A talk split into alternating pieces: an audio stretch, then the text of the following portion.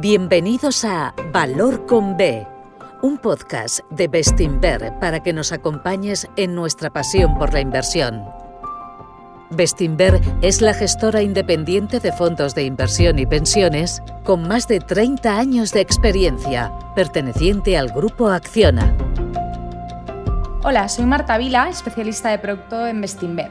En el capítulo de hoy tenemos con nosotros a Benito Artiñano. Benito comenzó en Bestinver en 2015 como gestor de renta fija. Previamente desarrolló su carrera en casas como Societe General, Allianz Seguros o Fonditel. Cuenta con más de 20 años de experiencia y estudió Ciencias Económicas y Empresariales en la Universidad Autónoma de Madrid, en la especialidad de financiación. El objetivo del capítulo de hoy no es únicamente entender mejor la renta fija, que siempre viene bien, sino saber cómo se gestiona en Bestinver. Porque sí, la renta fija también puede gestionarse de distintos modos. En el caso de Bestinver, como os podréis imaginar, siempre ligada a nuestros tres pilares fundamentales. Uno, análisis fundamental. 2. Gestión adecuada del riesgo. Y 3. Horizonte temporal compartido con los inversores. Así que, Benito, ¿arrancamos? Hola Marta, eh, encantado de estar contigo, pues cuando, cuando quieras. Pues si te parece, Benito, me gustaría empezar con el primer pilar que acabo de mencionar, el análisis fundamental. Pues eh, una de las características de Bestinver son las horas que le dedicamos al análisis fundamental. ¿no? Conocer bien una compañía es clave para saber los riesgos en los que inviertes, eh, los retornos que puedes esperar o, la rentabilidad que tienes que exigir a un emisor para invertir en sus bonos. Entonces nosotros, eh, para cualquier emisor, pues nos hacemos cuatro preguntas, ¿no? que, por un lado son muy obvias y de, sentido, y de sentido común. La primera es, ¿por qué una compañía va a seguir existiendo en los próximos años? Y ahí pues analizamos las fortalezas, las debilidades, las ventajas competitivas, el posicionamiento en el mercado. La segunda es saber cuáles son las amenazas y oportunidades a las que se enfrenta una compañía. Y ahí pues, analizamos la competencia en su sector, el riesgo regulatorio, posibles acciones corporativas como, como una fusión. Y luego la tercera eh, pregunta que nos hacemos es si la compañía puede afrontar un ciclo económico negativo. Y ahí es fundamental el análisis de los estados financieros, ¿no? para ver la evolución de las variables más económicas, pues sus ingresos, sus gastos, eh, su margen operativo, el volumen de deuda, el apalancamiento, el flujo de caja libre, la política de dividendos. Y, por último, pues, y no menos importante, es quién y cómo dirige la compañía, ¿no? quién es el equipo gestor, quiénes son los propietarios, ¿no? la transparencia de la información. Y un tema muy relevante para nosotros, que es la política ASG, la política ambiental, social y de gobernanza, y cómo la están implementando. ¿no? Y yo creo que esta es una de las fortalezas que tenemos en, en Vestimer. Entonces no invertís en cualquier bono de renta fija, entiendo. ¿Cómo es el proceso de selección? Por cierto, hasta aquí veo que lo hacemos igual, ¿no? En el resto de la casa, en renta variable. Efectivamente. Pues mira, eh, eh, lo primero que necesitamos definir, en renta fija, lo primero que necesitamos definir es el universo de inversión en el que vamos a invertir, ¿no? Y como te puedes imaginar, este es inmenso. O sea, dentro de nuestra especialización y de nuestro círculo de competencia, pues podemos encontrar algo más de 1.200 emisores y más de 10.000 emisiones. Evidentemente, no podemos analizar eh, todos estos emisores de manera que filtramos toda esa cantidad en función de parámetros eh, eh, cualitativos, ¿no? como son los ratios fundamentales que te he comentado antes, pero también por parámetros cuantitativos, ¿no? como la valoración ajustada por duración o por el diferencial de crédito. Y con todo ello, pues el resultado es un universo de algo más de 450 emisores. Bueno, y una vez que tenemos eh, definido ese universo de emisores en el que queremos invertir, bueno, pues el siguiente paso es asignarlos en los distintos segmentos que tenemos. ¿no? Estos segmentos de renta fija pues son compartimentos que tienen características similares de los distintos bonos en los que invertimos. Entonces, el segmento de deuda pública, por ejemplo, pues ahí incluimos la deuda de cualquier país, de comunidades o de agencias gubernamentales. El segmento de bancos y seguros, pues donde categorizamos eh, los bonos en función de su grado de subordinación, siendo el más bajo pues la deuda subordinada, luego la deuda senior no preferente, senior preferente y luego finalmente las cédulas y los depósitos. Luego tenemos ese gran segmento de las empresas que las dividimos en, empresas con calificación crediticia de grado de inversión, empresas de deuda subordinada, que es la deuda híbrida, y luego las empresas eh, high yield. Y luego, finalmente, un segmento muy importante para nosotros, que es la liquidez y que es la que nos permite hacer la gestión activa. Bien, y a la hora de analizar una emisión, ¿nos podrías comentar cómo lleváis a cabo este análisis? ¿Qué tenéis en cuenta? Em, pues mira, analizamos en, primero lo que hacemos es analizar los bonos que tiene el emisor, ¿no? Cómo cotiza eh, su curva de crédito, cómo lo hacen sus comparables. Y sus comparables que pueden ser por calificación crediticia o por duración o, por divisa. Pero también antes hemos analizado los folletos de emisión, ya que ahí figuran las cláusulas que lleva asociada la emisión, como, como si tiene una amortización anticipada, qué ocurre en supuestos de quiebra, de impago, eh, si hay una fusión, si hay una venta, ¿no? Y todo esto viene bien detallado en los folletos de emisión. Y es que estos factores son muy importantes conocerlos, ya que pueden determinar el precio al que cotiza un bono o, si quieres, la prima que le tenemos que exigir para poder invertir eh, en él. Y no sé si es demasiado pedir, pero ¿nos podrías en esta parte poner un ejemplo, Benito? Em, pues, pues, mira, eh, a principios de abril de este año, de 2022, pues ACS se, se planteó lanzar una OPA sobre su socio italiano Atlantia, ¿no? con el objetivo de, eh, posterior de, fusionar la filial de autopistas italiana de Atlantia con Avertis, de la que ACS es accionista, con una participación directa del 30% e indirecta de algo menos del 20%. ¿no? Entonces, la cuestión es que el mercado empezó a vender de manera agresiva los bonos de Avertis, concretamente la deuda subordinada, ante el temor de que Avertis, para pagar la compra de la filial italiana de Atlantia, pues fuera a emitir más deuda ¿no? para financiar esa, compra. Entonces, precisamente en el folleto de emisión eh, del bono existe una cláusula por la cual, si se produce un cambio de control de la compañía que llevara a una bajada de rating de Avertis, o que la empresa que pudiera tomar el control de la nueva compañía no tuviera calificación crediticia, eh, Avertis estaría obligada a amortizar los bonos. Y nosotros entendimos que si tuviera que emitir más deuda, el riesgo de que las agencias de calificación pues le bajaran el rating era muy alto, por lo que tendría que hacer frente a esa cláusula y le obligaría a recomprar los bonos a un precio de 100 más los intereses de vengados y no pagados. Y bueno, nosotros tomamos la decisión de incrementar la exposición eh, en ese bono. Muy bien, muy interesante. Pues antes de pasar a la siguiente etapa del proceso de inversión, sí, sí me gustaría que destacases en qué os diferenciáis, bueno, en qué nos diferenciamos en Bestinver de otro tipo de gestión en renta fija, de, de otras gestoras. Eh, pues mira, yo, a ver, eh, lo primero es que tenemos un proceso de inversión eh, muy robusto y que está apoyado en análisis fundamental. Ya lo he comentado antes, pero una parte muy importante de nuestro tiempo lo dedicamos a analizar emisores, ya sean empresas, sean entidades financieras o sean países. ¿no? Eh, luego también pues destacaría el equipo, ¿no? Eh, cuando llegó Eduardo Roque aquí a, Bestinver, pues le dejaron hacer el equipo. Él venía de Mutuo Activos, donde era el director de inversiones, y aquí dirige el equipo. Y él pues está más especializado en lo que es la parte del sector de telecomunicaciones y de utilities, ¿no?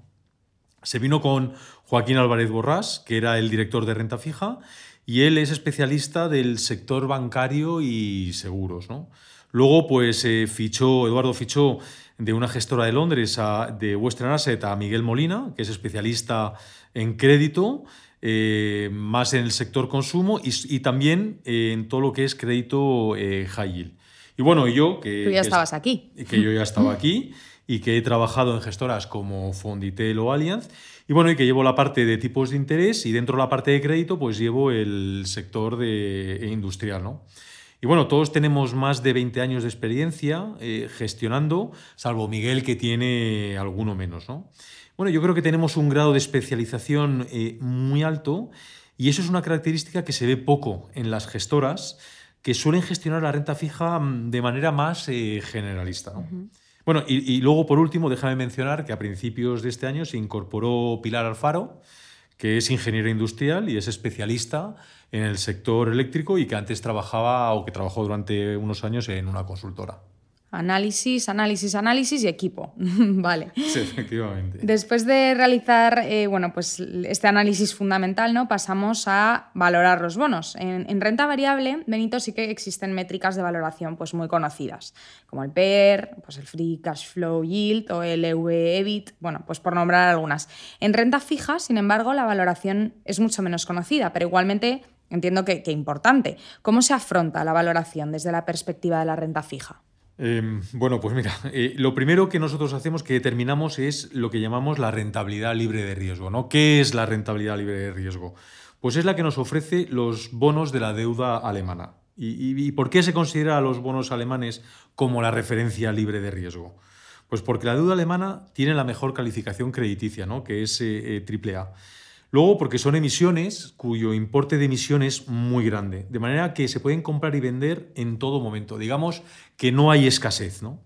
Luego, porque la tasa de impago es prácticamente nula. Y luego, finalmente, porque tienen emisiones en todos los plazos, de manera que mm, se puede construir una curva, ¿no? la curva libre de riesgo. Y esa curva es la que luego nos servirá de referencia para valorar cualquier emisor. Al final, si quieres, eh, invirtiendo en bonos alemanes, eh, estamos considerando que no estamos asumiendo ningún riesgo de crédito. ¿no? Entonces, a partir de aquí, la pregunta que nos hacemos es cuánto tiene que ofrecer de rentabilidad un bono de la compañía X para que sea interesante invertir en ella. ¿no? O dicho de otra manera, ¿la rentabilidad que ofrece un bono de la compañía X es suficiente para compensar el riesgo que asumimos al invertir en ella? Bueno, pues aquí tenemos la segunda eh, definición, ¿no? que es el diferencial de crédito. Entonces, el diferencial de crédito de un bono no es más que la diferencia que existe entre la rentabilidad que ofrece dicho bono y la rentabilidad del libre de riesgo, ¿no? con el mismo plazo de, vencimiento. A ver, déjame que te ponga un ejemplo. Por ejemplo, eh, bonos de eh, Heineken. Pues Heineken a cuatro años está cotizando a una rentabilidad aproximada del 2,55, ¿no?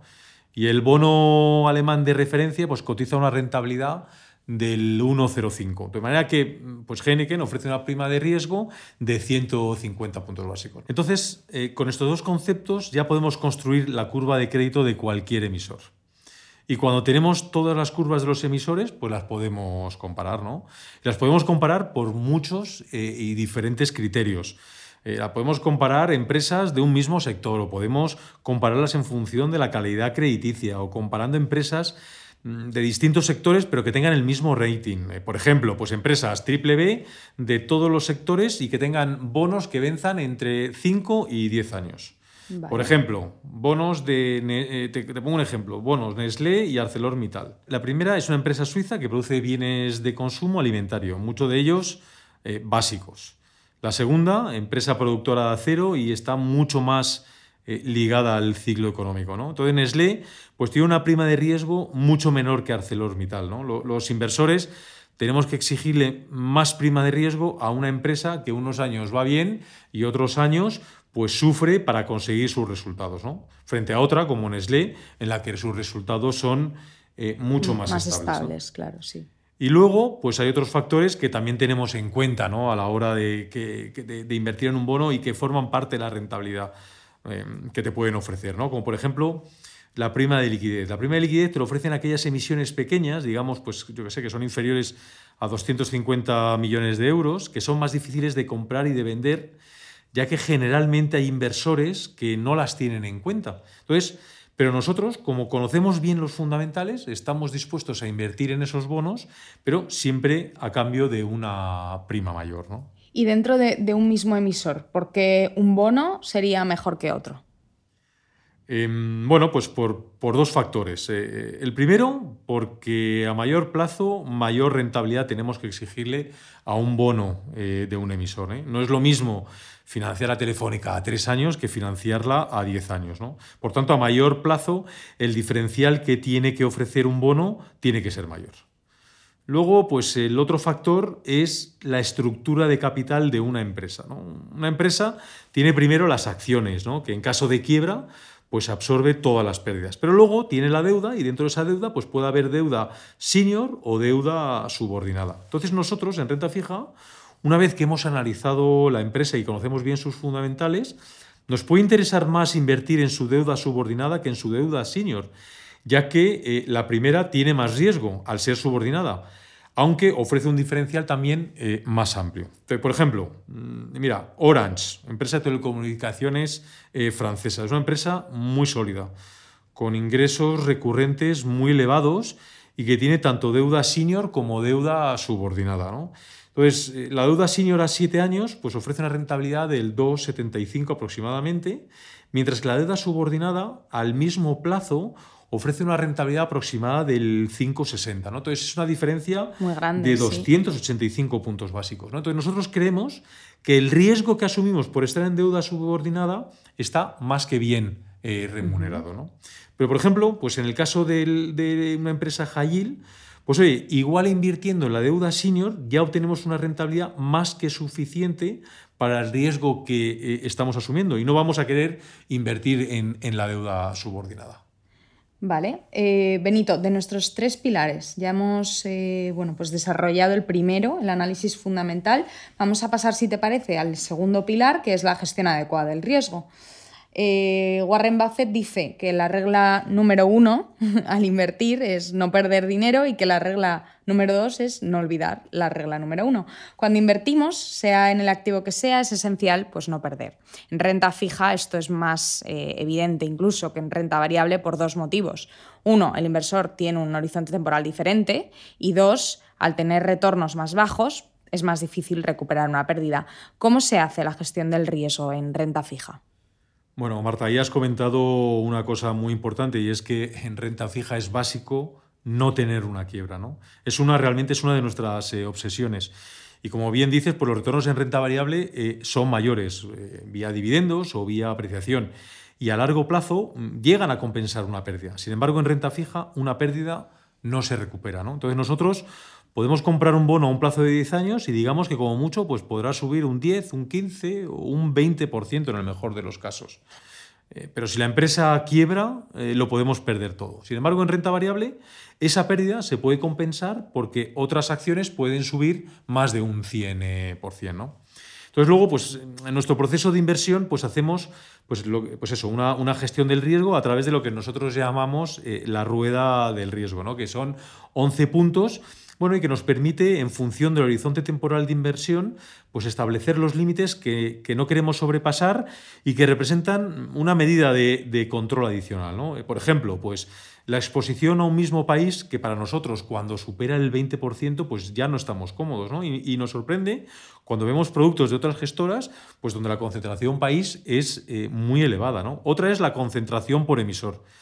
Nosotros, por mucho que nos guste un emisor, no vamos a tener más de un 2 o un 3% de peso en él. ¿no? O cuando tenemos una exposición superior en un segmento de renta fija del 25% o el total de exposición a divisa. ¿no? Por ejemplo, en definitiva, todos estos límites lo que nos obliga es a ser muy disciplinados, ¿no? a, a, a ser muy selectivos y a tener una gestión activa para ver pues, qué emisores entran, qué emisores salen y cuáles son los que se quedan. ¿Y la construcción de cartera? ¿Consideras que esta etapa del proceso es quizás la más importante?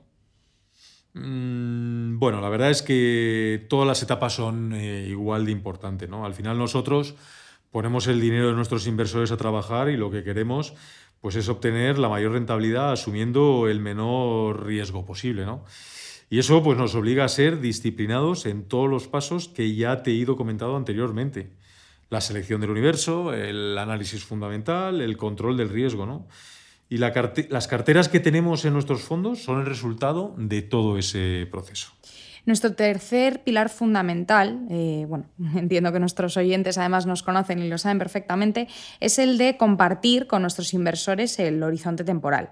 En renta fija caben muchos plazos temporales, ¿no? No, no es lo mismo que en renta variable. Al final eh, lo demuestra nuestro modelo CML, corto, medio eh, y largo plazo. Entonces, como gestor de renta fija, ¿cómo incluyes esta cuestión del horizonte temporal? Eh, bueno, pues, pues como bien dices, pues tenemos productos que encajan en el horizonte temporal de nuestros inversores, ¿no? La inversión aquí en renta fija, aquí en Bestinver, pues tiene un horizonte temporal de hasta tres años, ¿no? Y en ese horizonte temporal, pues tenemos tres fondos. El fondo con el horizonte temporal más corto es Bestinver eh, corto plazo, que tiene un horizonte temporal de entre 6 eh, y 12 meses. Y si un inversor va a necesitar su dinero eh, entre 6 o meses o un año, este es el fondo en el que puede invertir. ¿no? Este fondo solo invierte en bonos con grado de inversión eh, y de países de la OCDE, ¿no? y, se mueve en un rango de duración entre 0 y un año. ¿no?